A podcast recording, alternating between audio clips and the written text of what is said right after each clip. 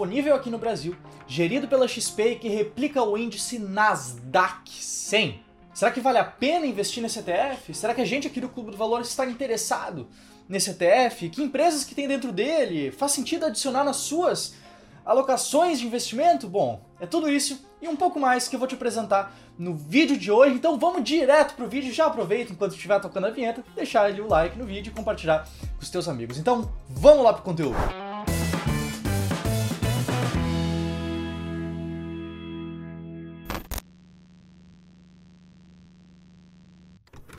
Bom, o fato aqui é o seguinte: o mercado de ETFs aqui no Brasil hoje ele ainda é muito pequeno.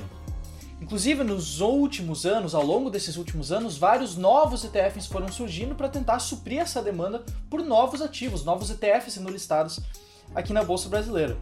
Antigamente, o único jeito de investir fora do Brasil através de ETFs era ou pelo IVVB11 ou pelo SPXI11. Ambos são ETFs que replicam o mesmo índice, o S&P 500.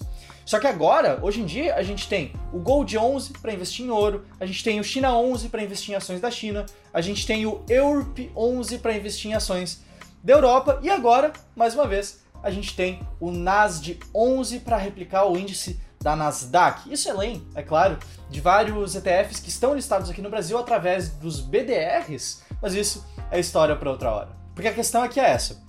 Hoje no Brasil a gente tem tanto o IVVB11 e o SPXI11 que são ETFs de ações norte-americanas que replicam o índice S&P 500, como a gente também agora tem essa nova opção que é o ETF NASD 11, que replica outro índice de ações, replica o Nasdaq 100. Só que ambos são de ações americanas, não? Qual que é a diferença entre eles? Bom, olha só. A diferença entre esses ETFs é crucial, mas pode não ser tão claro assim. Eu explico. O IVVB11 e o SPX11 são ETFs que já existem no Brasil aqui há algum tempo e eles replicam o S&P 500 Total Return. Isso significa que nada mais é do que o S&P 500 reinvestindo os dividendos que são pagos ao longo do tempo. Esse índice ele busca representar a média do mercado das maiores empresas listadas em bolsa nos Estados Unidos, maiores empresas americanas listadas em bolsa nos Estados Unidos. No caso, em qualquer bolsa de valores, seja na NYSE, seja na Nasdaq ou seja em qualquer outra. O Nasdaq 11, por outro lado, ele replica o índice Nasdaq 100. Esse índice ele é composto pelas 100 maiores empresas não financeiras listadas apenas na Nasdaq.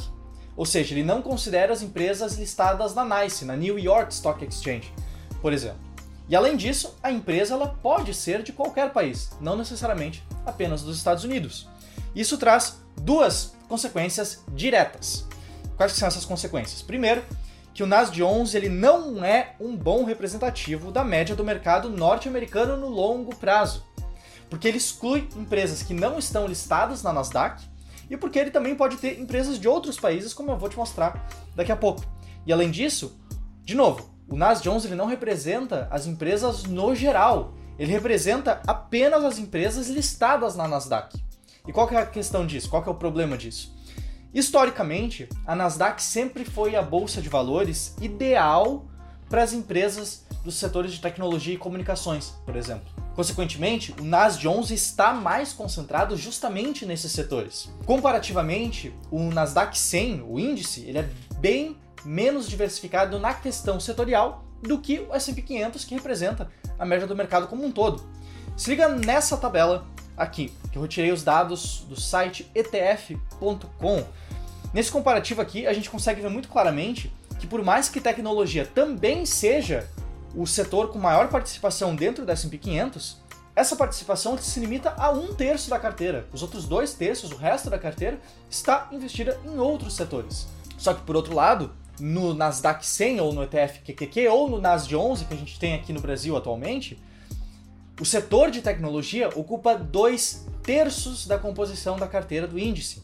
Então, beleza, por mais que o Nasdaq 11 ou o Nasdaq 100, o índice, não seja um índice apenas de empresas do setor de tecnologia, ele é um índice composto majoritariamente por empresas desse setor.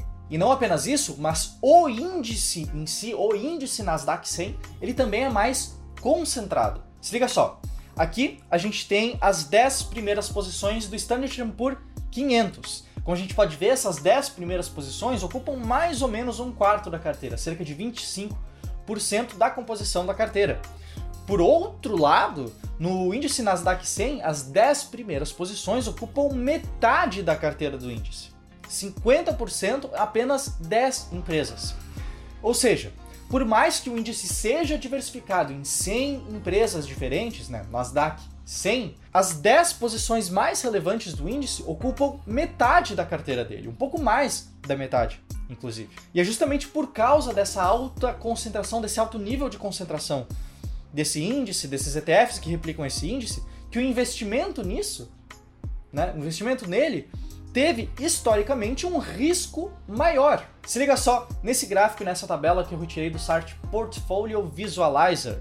Quase 10% de volatilidade a mais, 10% de risco de curto prazo a mais no investimento no Nasdaq 100, além de uma maior queda, worst drawdown, de cerca de 80% no investimento no Nasdaq. Lembrando, a maior queda é o percentual de desvalorização que acontece do ponto máximo até o ponto mínimo até então. Isso seria que o investidor teria experienciado a maior queda que o investidor teria visto ao longo desse período estudado. E antes de eu continuar, eu preciso deixar claro que nada do que eu falei até agora e nada do que eu vou falar daqui para frente é uma recomendação. Não é uma recomendação. Eu sequer posso dar recomendações de investimentos e isso sequer também é o meu intuito. O que eu quero aqui é apresentar fatos, números, informações relevantes para que você possa tomar por conta própria a melhor decisão para os seus investimentos. Beleza? O meu intuito aqui é te educar e te ensinar como tomar melhores decisões na hora de investir. E eu já estou aproveitando essa intermissão aqui para te pedir: você já investe em ações norte-americanas? Seja BDR, seja ações em corretora lá fora, seja rates, seja algum outro ETF, você já investe em alguma coisa desse tipo? Comenta aqui abaixo que a gente vai dar uma olhada depois, beleza? Mas vamos passar aqui pro próximo ponto que eu tenho para te citar. Porque você já deve estar tá pensando, tá, mas qual que é o jeito ideal de pensar nesse caso? Porque claramente o Nasdaq 100 venceu o S&P 500 nesse gráfico que eu mostrei agora há pouco, não é mesmo? Sim, é verdade, venceu, rendeu mais. Mas qual que é o nosso objetivo com esse investimento? Nosso objetivo é preencher a lacuna das nossas alocações, das nossas carteiras, para o assunto, para a classe de ativos de ações norte-americanas. O que nós queremos é encontrar o jeito ideal de investir em ações norte-americanas de forma diversificada e barata. E deixa eu repetir uma frase que você certamente já ouviu no mundo dos investimentos, tá? Rentabilidade passada não é garantia de rentabilidade futura. Os rendimentos passados não necessariamente vão ser os mesmos rendimentos no futuro. E além disso, como você já deve saber, esse aqui é o canal do Clube do Valor. Nós somos investidores em valor. Por mais que o S&P 500 não seja um índice que foca exclusivamente em investimento em valor, conforme essa tabela aqui que está aparecendo, ele é, sim, um índice bem mais balanceado do que o índice Nasdaq 100, que é quase que exclusivamente de ações de crescimento. Crescimento ou growth é o outro lado da moeda do investimento em valor. Se de um lado a gente tem as empresas que consistentemente mais superam a média do mercado, sendo as empresas cuja tese de investimento é o investimento em valor, elas sejam bons potenciais casos de investimento em valor, do outro lado a gente tem o conjunto de empresas caras, as empresas de crescimento, as empresas que não estão descontadas, as empresas de growth investing. Se liga nesse gráfico aqui, que eu retirei do livro Investindo em Ações no Longo Prazo, do Jeremy Siegel. Nesse gráfico, ele plota os vários tipos diferentes de investir em ações. Pode investir em ações baratas, ações descontadas, ações que são potenciais casos de valor com um baixo, nesse caso, preço por lucro, que são as ações que trouxeram maior resultado para o investidor nesse longuíssimo prazo que ele apresenta no gráfico. Você pode investir na média do mercado, ou você pode investir em ações caras e consistentemente, nesse período que foi estudado, ter um resultado menor do que o mercado. Já tinha visto um gráfico como esse? Mereceu like no vídeo, né? Inclusive fica a recomendação, esse livro, muito bom. Pois é, aqui a tendência é clara. As ações de valor com múltiplos favoráveis de forma diversificada tende a vencer a média do mercado no longo prazo. E não apenas a média do mercado, mas também tende a vencer a média das ações caras, das ações de crescimento no longo prazo. Inclusive, nesse outro gráfico aqui, que a gente preparou há um tempo, foi uma simulação, vendo qual que seria o resultado das ações mais baratas da bolsa, da média do mercado e das ações mais caras da bolsa. E você pode perceber claramente que as ações mais baratas da bolsa superam tanto o mercado como as ações mais caras. Isso aqui levando em consideração né, as ações brasileiras, aqui do Brasil. Bom, se você quer aprender a investir nas ações mais baratas da bolsa, utilizando uma estratégia clara, uma estratégia baseada em investimento em valor, usando um método claro, um passo a passo, que te diga exatamente o que fazer, qual ação comprar, quando comprar e quando vender, eu tenho uma ótima notícia para te dar. Ao longo do mês de julho, após muitos pedidos, a gente vai retomar o evento As Ações Mais Baratas da Bolsa, um evento gratuito que já impactou milhares de pessoas ao longo desse ano. E além disso, é claro, após esse evento a gente vai abrir novas vagas para o DMA, Descomplicando o Mercado de Ações, que é o nosso principal curso de investimento em ações que a gente oferece aqui no Clube do Valor. Então, se isso for do seu interesse, se você quer começar a investir com uma estratégia clara, com passo a passo simples para ter sucesso no longo prazo, te inscreve no evento, vai ter um link na descrição, vai ter um link no comentário fixado, vai ter um link no card aqui por cima. Bom, você já sabe, beleza? Bom, a questão aqui é a seguinte: a decisão de investir no NAS de 11, ela é sua. No fim das contas, a decisão é sua, ela precisa vir de você.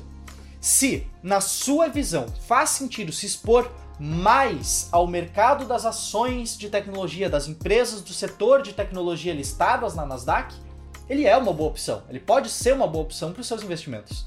E não tem nada de errado adicionar ele nas suas alocações. Ele é um ETF honesto, ele está ali, está replicando o índice, não tem nada de errado com ele. Agora, se por outro lado, se no critério da estratégia que você escolhe seguir, o ideal é alocar os seus investimentos na classe de ações norte-americanas como um todo, aí o caminho é outro pelos motivos que eu citei aqui ao longo desse vídeo. E esse melhor caminho, ele não precisa necessariamente ser através do S&P 500, através do IVVB11, SPX11 ou o que for. Porque caso no futuro possa aparecer uma oportunidade melhor, um ETF novo, um ETF diferente, essa lacuna pode ser transferida, pode ser preenchida de outra forma. E outra coisa também, a gente está falando aqui exclusivamente da classe de ativos de ações norte-americanas especificamente. Caso você divida a alocação da sua carteira de forma diferente, ou até mesmo se você tem interesse em investir em ações da China pelo China 11 ou ações da Europa pelo EURP 11, por exemplo, também pode ser, é a sua decisão, é a sua estratégia de alocação de ativos. O mais importante, e essa é a lição que eu quero que você saia desse vídeo aqui, o mais importante é ter uma estratégia clara, ter critérios claros que guiem as suas decisões de investimento daqui para frente, beleza? Inclusive, só para citar, a gente já publicou também um vídeo sobre o China 11, sobre investir em ações chinesas e vai ter um link aqui do vídeo, ali no, no final do vídeo que vai aparecer uns cards. Mas diz aí, você quer ver um vídeo além do China 11? Quer ver um vídeo sobre investir em ações da Europa? Algumas pessoas já pediram isso lá no meu Instagram, mas eu quero saber de você que está me assistindo aqui no YouTube se faz sentido para você a gente produzir um vídeo também sobre as ações europeias. Beleza? Tamo junto? Por hoje é isso e até o próximo vídeo. Até mais!